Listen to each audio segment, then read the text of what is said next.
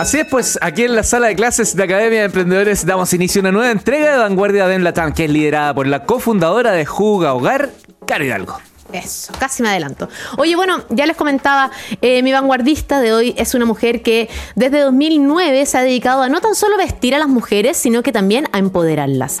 Ella es una referente en este tema y en la formación de emprendimientos femeninos. Lo que hace unos años construyó como un negocio más, hoy logró transformarlo en una verdadera comunidad de 210 mil seguidores creyentes de la diversidad y de la ausencia de los estereotipos. Pero, ¿de dónde viene este leitmotiv? ¿Qué tipo de porrazo? Se pegó para lograr posicionarse hoy día como una referente en temas femeninos? ¿Por qué tiene acento de ecuatoriana si es chilena? Saludamos. Dicen. Primero casi me hace llorar, ahora me hizo reír. Saludamos a la fotógrafa creadora de la tienda Lovelast, Paula Labra. Ahora sí. Ay, qué linda presentación. Siempre como que hacen llorar. bienvenida, Paula, bienvenida. Acento ecuatoriano porque viví en Ecuador, Estamos eso es todo. no, hay, no, hay no, hay, ninguna ¿En otra qué parte de Ecuador? En Guayaquil. Guayaquil. Y me traje un marido también de allá. Mira. Y bueno, ya mi acento, como te explicaba, está un poco ya mezclado con el chileno ya, pero yo efectivamente nací en Chile, pero me crié en Guayaquil. Tal cual. Ahí ya tenemos la respuesta al... Guayaquil. ¿Te gustó? Al acento. Ay, qué bueno. Se pasa increíble. Oye, Paula, para quienes nos están escuchando, emprendedores, emprendedoras, distintos auditores que no conocen Lovelast, brevemente, ¿cómo le podemos explicar qué venden en tu tienda y por qué ha cobrado tanta relevancia? Mira, me encanta esa pregunta. Si tú me hubieras preguntado como cuando recién empezamos, yo te hubiera dicho, es una venta de ropa interior. Vendemos calzones y sostenes. Y hoy día, eh, en el fondo, nosotros vendemos productos y tratamos de quebrar esta creencia de las mujeres de que estas cosas no son para mí, estos productos no son para mí. Nosotros literalmente logramos hacer eso a través de las fotos, que en el fondo es lo que hago yo. Y yo creo que ahí viene como la magia o lo distinto de Love en comparación con otros negocios, que literalmente empezó no desde, eh, como, como obviamente no soy ingeniera comercial ni nada, nunca hubo un plan, una, una, una planificación, una estrategia. Y claro, hay gente que, que, diría como, oye, qué poco responsable, pero esa es mi historia. O sea, yo llevo 14 años con esta empresa. la he cagado, perdón, ¿puedo decir malas palabras? algunas veces, varias veces. me ha pasado literalmente todo. Pero también es una empresa que está hecho mucho como del corazón. Muchas de las decisiones han sido muy de guata, muy de corazón. Eh, y también muchas cosas que nos han dicho como, pero ¿por qué las haces así? Eh, también hay, hay, muchos de estos... Eh, como estos conceptos de que los negocios son de tal y tal manera. Ah.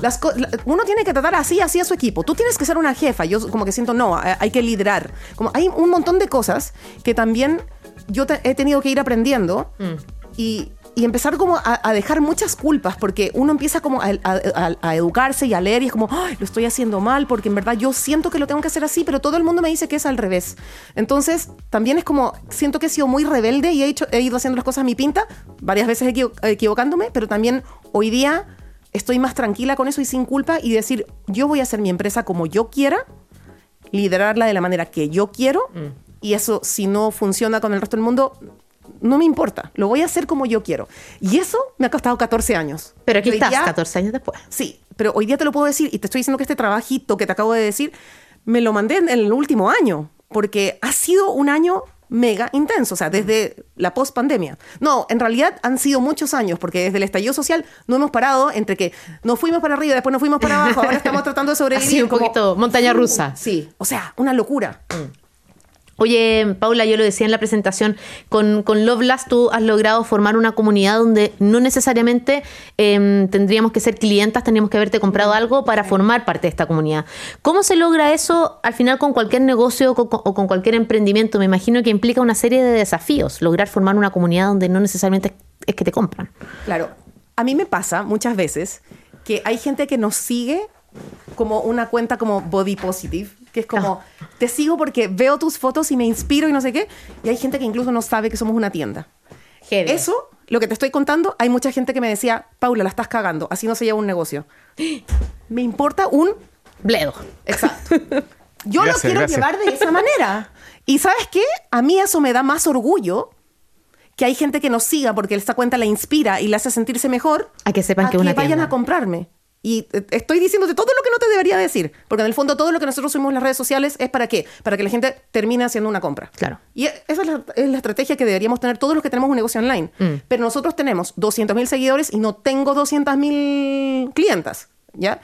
Obviamente. e- e- es imposible, ¿no? Pero la comunidad que hemos formado tiene que ver con eso. Subimos contenido inspirador que le hace bien a las mujeres. Nos cuestionamos absolutamente todo lo que subimos a un nivel que ya es psycho. O sea, es como, vamos a subir esto ya, pero ¿a quién vamos a pasar a llevar? ¿A quién no? No sé qué. O sea, en verdad hay un trabajo que cuando hemos tratado de externalizar con agencias de marketing, No, los- no los leen. es que sabes que es tan difícil la manera en que escriben, la manera en que... El otro día me pasó que delegué, delegué una campaña y, nos, y, y como que una clienta dijo como, no puedo creer que esto lo escriban ustedes. Lo leí y dije, tienes toda la razón, esta campaña la voy a bajar porque no, no representa lo que dice Love Lust. Y tenía razón, era un, un post, te estoy contando un ejemplo súper estúpido, que en el fondo el texto daba como un poco a como la competencia entre mujeres, que es como todo lo que no es Love Lust. Y yo lo leí de nuevo y le dije, loca, tienes toda la razón. Gracias por preocuparte como seguidora y decirme esto, porque por una cosa de tiempo, de como ya bacán, voy a dejar que la agencia haga esto aquí, no leí bien y dije ya, denle con la compañía. Igual que Fuerte. eh, es fuerte, pero igual que heavy también cuando ya tú tienes, no estás partiendo emprendimiento, decíamos que llevas 14 años, eh, qué difícil al minuto de tener que delegar, porque finalmente tampoco puedes estar en todas ni hacer todas y tu equipo de, no sé, 5 o 6 mujeres, de ahí vamos a hablar de eso, tampoco pueden estar en todas y en, en todo en todas partes al mismo tiempo, como en la película, ¿cachai? Claro. Eh, qué difícil también tomar la decisión de tener que delegar y que pasen estas cosas. Exacto. ¿Cómo podemos Porque todo el rato estás diciendo, ¿para- ¿por qué delegué? Lo debería haber Exacto. hecho yo, claro. No, Exacto. tienes que... Pero tampoco te da. No, pero tienes que, o sea, en algún minuto, uno siempre le va a cagar. Tienes que pensar, o sea, siempre en algún minuto, pip, eh, sí. siempre te vas a equivocar. En el- es, es- es imposible. Peor en una comunidad donde estamos tantas personas, seres humanos metidos. O sea, obviamente yo estoy mucho más involucrada que el resto de, de mi equipo, pero y, yo soy la cara al final. Claro. Yo en algún minuto me voy a equivocar si soy un ser humano. En algún minuto voy a decir algo por lo que me van a funar. Y yo tengo que estar como preparada para eso. Por suerte todavía no me ha pasado. y estoy co- constantemente preocupada de que eso no pase. Pero puede pasar porque yo tengo igual una opinión y yo, y al final ahí viene la parte como, ¿cómo lo separas entre empresa y persona? Claro. Ya, y es súper difícil. Pero yo ya dejé de pelearme con eso también. Dije, yo ya hice esta empresa de esta manera.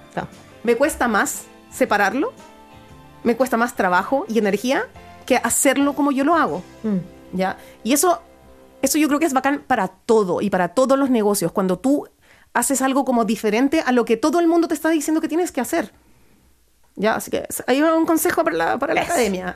Muy bien, muy no bien. sé si te respondí lo que me preguntaste siempre. Sí, me sí, sí me respondiste, quédate tranquila. Está buena la conversa. Oye, em, lo conversábamos por interno, por el chat, tú te codeas bastante con, con mujeres emprendedoras, vas a mucho evento también, desayuno, qué sé yo, que tienen relación con los negocios de, meni- de femeninos, de mujeres. Según esta experiencia, ¿qué crees que es hoy día lo más complejo de levantar un negocio como mujer? ¿Hay alguna diferencia que si es que lo crea o lo levanta un hombre? Uf, qué buena pregunta. Eh, no sé si tengo la respuesta, pero em, lo que sí te voy a decir y que me ha ayudado, eh, en la eh, a ver, cuando yo empecé a emprender, no había toda esta colaboración que hay hoy día. Hablando justo, a Leo lo conocí en un evento que se llama Ampliando Círculos, que tú vas y conoces otros emprendedores. Yo estoy constantemente buscando eso porque para mí es una, es como una pastillita. Como estoy alimentándome todo el rato de estas cosas. Incluso de repente eh, voy a eventos donde me dicen, oye, pero hay emprendedores que son más chicos que tú. ¿Y cuál es el problema? Yo de ese loco voy a aprender algo. Bueno. De todo el mundo voy a aprender algo. Entonces yo voy a todo. Ya, a veces mi esposa me dice, ay, de repente, como vas a demasiadas cosas. Sí, pero te juro Pero ahí hay un punto. Que tú sí. siendo mujer eres atípica para tener esa conducta. ahí, ahí, ahí, viene, ahí viene una cosa. Eh, también, que tiene que ver como, como con esto de- del tiempo, también tienes que como que escoger como las cosas, ¿no? Tampoco uno puede andar yendo a todo, pero sí. No sé si es atípico. Yo creo que... O claro, te Es lo di que- como una imposición. Yo pienso, siento, yendo también a hartos eventos que son pocas las mujeres que participan. Bueno, y ahí va lo que te voy a decir. llegan de a dos, de a tres y no comparten con el resto. O, pero esto no es como crítica, sino que les cuesta porque está muy masculinizado Sí, no, el entorno. entiendo perfecto y, y- y- y entiendo que sí, no es una crítica, pero es, a ver, hay un tema y acá viene una, una cifra que lo dicen en fundadoras todo el tiempo. El 90% de los emprendimientos en Chile liderados por mujeres no superan los mil dólares mensuales de venta. O sea, hay un tema ahí, hay un problema de verdad. Y son, o sea, tantas cosas, desde que hay mujeres que tienen que emprender por obligación, porque tienen hijos, y lo que yo tengo la suerte y el privilegio de emprender porque yo lo amo. La mayoría de las mujeres hay muchas que tienen que emprender porque no les queda de otra, ¿ya? Entonces, hay muchos factores de por medio. También desde el tema de la crianza, y ahí podemos hablar de género, que los hombres siempre, ah, qué valiente, que no sé qué, que no sé qué, y las niñitas, ah, qué linda, que no sé qué. Ya, eso que, tal vez ustedes lo sienten muy repetitivo, hay que seguir hablando de estos temas porque todavía sigue pasando. Entonces las mujeres tienen una crianza distinta que los hombres. Y por eso los hombres eh, em, emprenden y son como, ya emprendo y le doy con todo y no importa si me falta algo. Y una de las grandes, no sé si es una crítica, pero una de las cosas que tenemos que ver las mujeres es que nosotros somos demasiado perfeccionistas. Entonces nos cuesta más emprender porque estamos esperando que esté todo armado para lanzarnos. Mm. Los hombres son más arriesgados. Y esto también está estudiado, o sea, por lo menos de todos los eventos que yo voy, mm. eh, hay mucho estudio de eso. Entonces, una de las grandes cosas que, a todas las cosas que yo, los eventos que voy de mujeres, siempre les dicen, loca, empieza, no esperes lo perfecto, empieza. Y me pasa a mí, o sea, yo tengo 14 años de experiencia y tal vez tengo un montón de, de equipos y cosas con las que puedo hacer cosas como a un nivel perfecto, pero si no lo hago, a veces igual lo hago, aunque no salga perfecto. Como dice la, la, Lore Gallardo, mejor hecho que perfecto. Mejor hecho que perfecto, loca. Es, esa es el mejor dicho de tu vida. Y las mujeres se pasan mucho tiempo esperando porque están esperando esa como perfección. Entonces, no sé si, si como que hay una... Eh, es verdad que hay menos mujeres. Cuando yo me meto a todos estos grupos, al comienzo yo era de las pocas mujeres. Entonces yo ando así como buscando, así. Reclutando. Sí, ando como reclutando, así como. Y lo que te contaba antes del programa era que cada vez que yo aprendo algo y tengo o, algún error o algo, los red flags, como te decía, de tantas situaciones, siento que tengo como la responsabilidad de compartirlo con otras mujeres, porque nuestro rol hoy día como mujeres emprendedoras es hacerle el camino más fácil a otra. No esa estupidez, que lo voy a decir así, de tanta gente que piensa, es que yo me tuve que caer, que ella también se caiga y aprenda. No, no es el mundo de hoy día. Y si tú piensas así, para mí no, eso no, no, yo no tengo respeto por una persona que piensa así. Hoy es el mundo colaborativo y si tú no eres capaz de colaborar con otra, chuta, no, no, no, no estamos mal, o sea, eso, es lo que pienso y me da rabia y lo digo con Emocionada, Sí, me emociono. En la Academia de Emprendedores vivimos un momento de rabia, de furia, en esta nueva entrega de Vanguardia de Emblatán junto a Cari Hidalgo y junto a su invitada Paula Labra, fundadora de la tienda lo voy a decir tal cual como se escribe. Lovelust, con B corta. Lovelust.cl. Sí. Lovelust se pronuncia. Muy bien. Sí, Lovelust. Amor y lujuria. Eso, tal cual. Qué mejor. Ah. Las dos cosas. Oye, eh, Paula, siempre yo veo, yo, bueno, yo soy seguidora de Loblast eh, y soy clienta de Loblast. De hecho, nos ha salvado de varias despedidas solteras la, Paula, de regalos. Em, siempre veo que trabajas y que creas contenido con modelos, con, con, influencers, qué sé yo. Y bueno, lo estábamos hablando recién, que estamos en esta era de la, de la colaboración. Em, entre tanto evento y conversación, ¿cómo se mide eso en el entorno de los e-commerce o de los negocios femeninos? ¿Y qué pasa cuando hablamos hoy día de la competencia. Es que ella es mi, ella es mi competencia. Sí. En el mismo círculo de mujeres, ojo, si no, nos pongamos la venda en los ojos. Está la colaboración, pero también está la competencia. Sí. ¿Cómo mides tú eso en estos eventos a los que Mira, no me ha tocado compartir mucho con mi competencia. Em, ya la destruí. Ah. No, no, no, no. no. Eh, estoy en, en, algunos grupos de WhatsApp en los que nosotras estamos. También hay personas que son de mi competencia. Em, creo que es difícil yo creo que es difícil de repente como tratar de como compartir información con alguien de tu competencia. Creo que es súper difícil porque por más de que yo te hable de la colaboración y no sé qué, igual está ese como como roce, no sé cómo decirlo. Pues, si no te lo lleva y tú se lo lleva al de frente. Creo que es, eh, eh, es un tema en el que me falta trabajar un montón. Y por ejemplo, te voy a contar un no me acuerdo cuándo fue. Parece que fue cuando con, con lo de los incendios. ¿Se acuerdan cuando fueron los incendios del sur? Yo tengo una amiga, la Nati de Culot, de los calzones menstruales. De los calzones menstruales, sí, Le tocó hacer una actividad con todas sus competencias. Yo me quedé impactada. Admiré demasiado que lo hiciera. Y se juntaron entre todas. yo nunca he tenido eso. ¿Ya? Y además nos pasa que, como la gente cree que nos va súper bien, y, y, no saben que estamos todos literalmente en modo supervivencia, eh, hay gente que solamente porque tenemos muchos seguidores o porque creen que nos va bien, que como que nos odian. Entonces, eso siempre te va a pasar también. Sí. Siempre te va a pasar. O sea, las marcas grandes siempre tienen súper hartos haters. Y bueno, es, es lo que es. Pero yo no tengo ninguna experiencia y no tengo ninguna como situación que contarte en que yo hasta haya estado con mi competencia. Así que me falta. Tengo que, yo tengo que crecer mucho ahí, creo. Gracias por la sinceridad en todo. Sí, sí. Buenísimo. Oye, eh, bueno, volvamos a lo plástico. igual. Pues si bien eh, nosotros al comienzo, o yo dije al comienzo, que es lencería para las mujeres, me llama la atención que en la biografía de Instagram de ustedes dice lencería para todas las personas. Sí. ¿Mm? Ustedes llevan la, la bandera de la diversidad como bien en el pecho y no tan solo tú, sino que también tu equipo y lo demuestran precisamente en el contenido que comparten principalmente en Instagram. Harto video, qué sé yo. ¿Crees que has logrado generar algún cambio en este ámbito a nivel social, digamos, con Sí. tu tienda? ¿Y cómo, cómo crees que se ha visto ese aporte? ¿Cómo se concreta?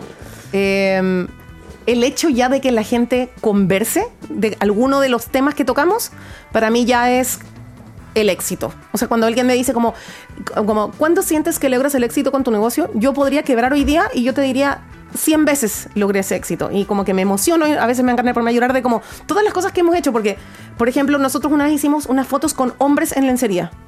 ¿Ya? Y Instagram nos censuró.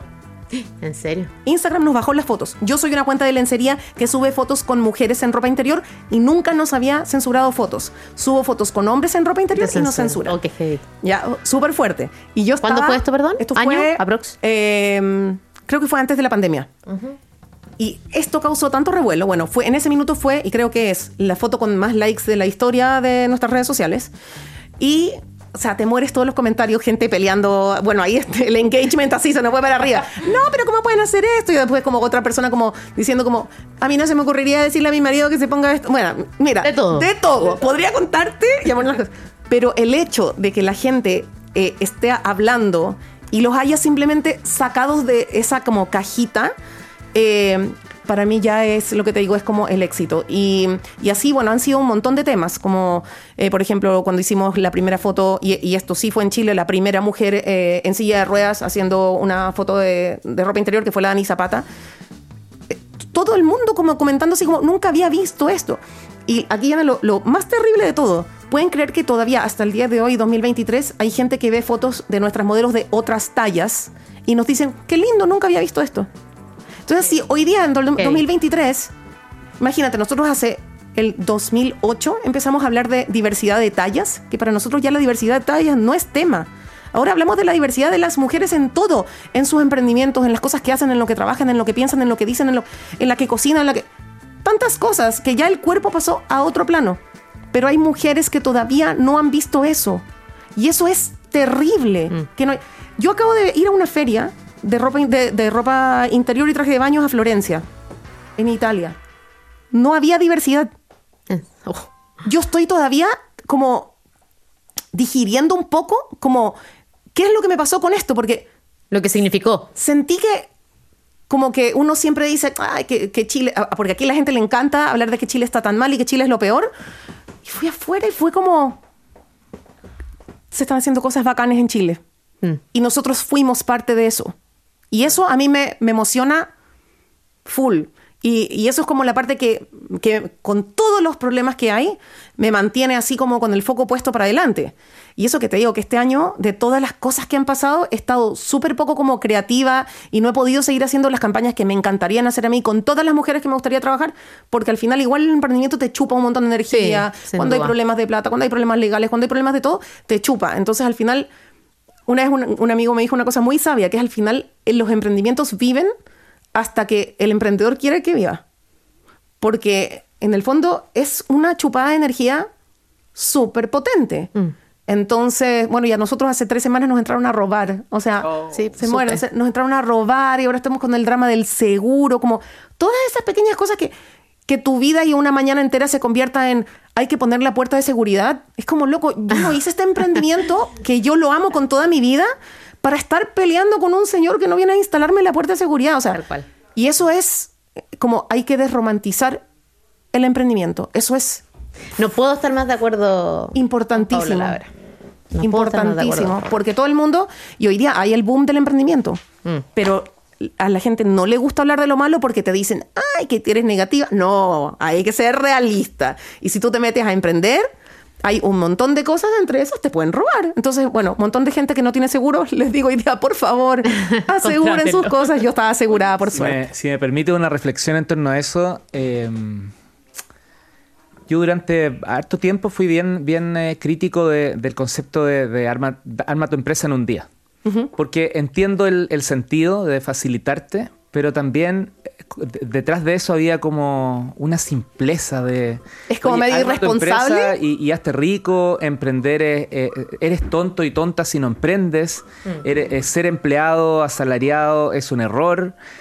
o sea, habían una serie de mensajes eh, yo digo, mantengamos la empresa en un día, pero contemos esa otra parte también, porque cuando ya tomas una decisión que te quiebra, que te quiebra no, no la empresa, que te quiebra tu, lo que pensaste, lo que querías hacer, la vuelta atrás puede llegar a ser mucho más costosa y además solo la vives cuando vives el dolor, porque tampoco alguien te dice como tú, valiente y honestamente lo dijiste recién, oye, este año ha sido súper complicado. Es como que quien te lo dice está, está llorando de lleno normalmente. Ah, claro, pues la eh, gente igual cree que es increíble. exacto, por eso te digo, bien, bien. Sí, yo siento que, que, lindo lo que dijiste, porque al final siento que hay una como mini irresponsabilidad detrás. Porque imagínate, hay gente que deja sus trabajos y usa sus ahorros para emprender. Y la mayoría de los emprendimientos quiebran. O sea, tú no puedes ser tan irresponsable de vender esta historia de que el emprendimiento es lo mejor de tu y vida. Los y las cheerleaders del emprendimiento finalmente no pagan ningún costo. Al revés, se mm. los aplausos, las fotos y a veces le pagan que A mí me pasa, a mí, yo a veces me siento, y, y eso como mucha gente me dice, ay, tú deberías trabajar más tu marca personal y dedicarte a esto. Pero es como a mí, a mí me hace, o sea, me, gusta hacerlo y lo hago de otras maneras, ¿ya? Que ahí después vamos a hablar de eso, pero em, siento que hay mucha irresponsabilidad cuando tú ves eh, algún curso que te dice, yo te voy a enseñar a vender más en una economía que en este minuto está súper inestable. Te pueden enseñar las herramientas, pero nadie te puede hoy día asegurar que vas a vender Pero el título engancha, pues al final es por eso. Sí, bueno, cada uno hace las cosas para enganchar. Yo también lo debo hacer para vender ropa interior. Entonces, al final sí. Pero sí, siento que ahí hay una línea muy delgada entre como, como de irresponsabilidad de la gente que te decía eso de... Sí, no, lo había pensado. me encantó tu reflexión. Es que algo sabe de esto Leo Meyes. Oye, eh, Paula, estoy segurísima que más de una emprendedora y emprendedor también te están escuchando y se quieren lanzar a la piscina con su negocio, pero les falta ese último empujoncito, esto del miedo, esto, si es para mí o no es para mí. Exacto, el que me faltan lucas, el que qué sé yo. ¿Qué consejo le darías hoy día a ese emprendedor o esa emprendedora que necesita ese empujón para tirarse al refalín? Ya, a ver. Eh, es que son muchas cosas. no, ya, pero hoy día creo que con cómo está la cosa, si tienes un trabajo fijo, todavía no te salgas de no ese lo trabajo. Dejes. No lo dejes. el mismo consejo. no lo dejes, porque tener un ingreso fijo es rico. A mí me encantaría que otra persona me pagara mi sueldo. Me encantaría. Em, entonces, sí, eso no lo dejaría de lado. Eso significa que vas a estar hecha pedazos, porque en el fondo estás con dos trabajos y en verdad no, no se puede, pero se puede. No se puede, no se debería, pero al final hay gente que lo logra. Em, empezaría también con pruebas pequeñas. No te lances con algo tan grande. Siento que uno puede hacer pruebas pequeñas, eh, como probar tu producto. Antes de lanzarte con un, La otra vez veía a alguien que había hecho un curso de importación y se había traído un container. Y yo, pero, pero wait, como probaste el producto. sí, súper Pero también era un, era un hombre que eh, ahí viene la cosa, ¿viste? Son, son, más arriesgados y eso hay que, hay que copiarlo. Pero siento que hoy día, como con la situación que hay, y que, o sea, yo me, me, como tú me decías, yo me, me hablo con e-commerce todo el día. Mm. O sea, sé las cifras, todos estamos más abajo. Siento que hay que ser bien cuidadoso con las importaciones que vas a hacer o con las, con la, bueno, hay gente que fabrica acá, lo que sea con, las compras hay que estar hoy día un poquito más. Y es bien distinto cuando están al lado tuyo, fuera de la piscina y te dicen lánzate nomás, que cuando están dentro del agua y te dicen lánzate. pero, espérate, pero sí hay que lanzarse, porque por lo menos con la idea, con, con tu marca de una, como eso sí, registra tu marca, importante, registra tu marca, pero sí te tienes que lanzar porque si, si te pones a esperar, no lo haces nunca. Hay gente, ¿sabes cuánta gente me dice, yo tengo esta idea de emprendimiento hace como 10 años? yo, pero 10 años, ¿pero qué pasa? ¿Cómo puedes dormir teniendo una idea? Yo tengo un amigo que eh, es de mi grupo de e-commerce. Él trabaja en un e-commerce enorme. Y él siempre me dice, no, si yo tengo una idea de e-commerce, y yo, y el loco es un genio, lo amo. Y mm, yo le escribo de vez en cuando, ya, ya pues. ¿Cuándo? Lánzate. Y, y soy esa persona que él necesita que esté ahí, porque él puede arriesgarse, pero, pero siento que igual hay que, hoy día hay que ser muy cuidadoso con, esas como compras, mm, ¿ya? Mm. Pero hay que lanzarse igual, porque si no, nunca lo vas a hacer. Y aunque te falte la mitad de las cosas, hay que lanzarse, porque primero lo que tienes que hacer, para mí la primera parte es probar el producto. Mm. Porque uno puede tener una idea increíble, pero te equivocaste en el producto. Exacto, Y eso no lo vas a saber hasta que no lo pruebes. exacto. Y puedes tener todo lo demás perfecto, pero si el producto no funciona, Exacto. Y además también uno puede enamorarse de un producto También. y después en verdad el producto, hay un problema de producto y no... Tal cual. Oye, Paula, se nos acaba el tiempo, pero no me quiero despedir sin antes preguntarte. Y volviendo al tema de la marca personal que tocaste tú ese temita hace dos preguntas atrás. ¿Es hoy día Paula, Lab- la- bla, Paula Labra Lovelast o Lovelast es Paula Labra? Difícil. No, hoy día ya Lovelast no es tan Paula Labra, porque mi equipo me ha ayudado a, a bajarme a mí la carga y además como que participan mucho más y eso ha venido de ellas y eso ha sido precioso. Eh, y Paula sí es un poco Lovelust. ¿Sí? Sí. ¿En qué sentido? Porque me pasa que no me puedo como separar de la marca y eh, es algo que a mí me gusta mucho. Y aunque todos deberíamos tener hobbies, al final igual termina siendo un poco mi hobby porque el tema para mí es muy adictivo, como que me gusta mucho. Entiendo. Entonces me cuesta como separarme de eso. Eh, soy una persona que si estoy en una reunión social y me preguntan lo que hago, yo feliz voy a contar lo que hago. Es algo que es parte de mí. Entonces sí, como que es parte de mí. No sé si es todo lo que soy, pero es gran parte de mí. No, no sé mal. Una, una pregunta que llega con el hashtag academia en ADN tiene que ver con lo que contaste con, con el robo y tu local. ¿Está habilitado? ¿Se puede ir? ¿Se puede Sí, visitar? ¿Se puede está, gastar al igual? día siguiente ya estábamos listas, pero ahí esperando el seguro. Asegúrense, Aprovechemos- asegúrense, chiquillos, asegúrense. Ah, ese fue un buen consejo, para, consejo. para los emprendedores. Asegúrense. Por favor, asegúrense. A mí me robaron hace 10 años y ahí yo no tenía nada. Ahora, nada, estoy esperando nomás. Oye, eh, demos la dirección, no sé si la dimos, Sí. pero porque era junto con la pregunta. Comienza. ¿Sí? Bustamante. Repi- repitámosla. ¿sí? Bustamante 126, oficina 51. Perfecto. Frente al skatepark. Frente al skatepark, pueden ver los patinadores. Exacto. Salida del Metro Parque Bustamante. Es ¿Y redes sociales? Instagram, arroba lovelast.cl. mi página web loveblast.cl. Em, Perfecto. Los años, si bien lo dijiste, son 12, 14. 14, años, ahora en septiembre cumplimos. Cuando estabas en el año 1, 2, 3, eh, estabas tremendamente vanguardista, porque que hoy día hablemos de un e-commerce y todo esto después de una pandemia, pierde la gracia, como se dice. Claro. Pero tú estabas en un momento en que muy pocos eh, lo hacían, en un, en un tema donde también, incluso yo me atrevería a decir que había harto tabú, bueno, un montón de cosas que, que lo has dicho durante la, la entrevista. Este también dijiste no es un año que particularmente creativo, particularmente energético para ti. Pero que nace chicharra, no sé si conoces el dicho, igualmente está ahí cantando. Y en ese sentido, que aunque no resulte, no importa, entendemos el contexto, pero ¿qué tipo de vanguardia ya estás pensando? Bueno, mira lo que te voy a contar. Te- yo te dije, no estoy muy creativa. Y yo te voy a contar, nosotros como Que Loveless... no te creí, por eso te llegué vaya, porque Súper buena uno- tu uno- pregunta, porque al final, claro, primero te dije eso, no estoy muy creativa, claro, en mi parte como fotográfica, que no he podido hacer como las campañas que he querido con mujeres. Pero lo que sí he hecho es que nosotros, nuestro negocio es importar ropa. Eso somos una importadora, ya nosotros no fabricamos. Y este año, por primera vez en la vida, fabricamos dos nuevas líneas de producto que yo estoy impactada, que yo le, le he huido a la, a la a la fabricación, le he huido toda la vida porque es un mundo nuevo para mí. Una la llevas puesta, ¿o no? Una la llevo puesta. ¿Ves que eres ser seguidora? ¿Viste? ¿Viste? Sí. Las uñas. Acabo de lanzar una línea de uñas. ¿Comestibles? No. Pero, utiliza, co- comestibles, sí, pero yo me las muerdo todo el día. Yo soy muy ansiosa y me las muerdo. Por, el- por algo siempre he sido muy fanática, fanática de las uñas. Entonces lancé mi colección de uñas Press On y em, además lancé las Lolas, que son una locura. Han sido un éxito. Han hay que sido decirlo. un éxito. Hemos vendido como 2000 en dos Yo creo meses. que Leo no sabe lo que son las lolas. Yo que tú lo te voy a explico. contar. No, las sí. tenía puestas hoy día, pero me las saqué. Ah, las iba a mostrar. No, no sé si... No. No, no es necesario, pero O sea, vamos, no, vamos. ya todo Chile ha visto mi pechuga, así que me da lo mismo. Eh, bueno, pero en el fondo son unas pezoneras que son muy delgaditas y son invisibles, Mm. pero que la gracia que tiene una es que es sin adhesivo y se pega como al calor del cuerpo. Son las mejores pezoneras que hay en el mundo. O sea, todas las mujeres hemos usado unas pezoneras asquerosas durante toda nuestra vida.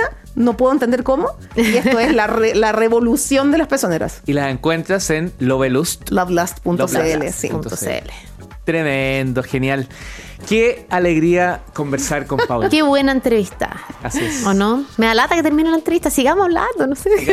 es que nos va a retar la próxima profe. No, no nos va a retar. Paula, te queremos agradecer el espacio que, que nos regalaste. A ti también, Caro Hidalgo, por esta tremenda selección que normalmente tienes y vas sumando y sumando y creciendo en, en el tipo de conversación, el aprendizaje. Así que felicitaciones a ambas y nada, pues a mí me quiero escuchar nomás. No metí mucho la cuchara porque de verdad muy, muy interesante la visión que, que nos trajeron aquí a Vanguardia a Emblatam. Que te vaya muy bien, Paula. Muchas gracias. Gracias, Paula.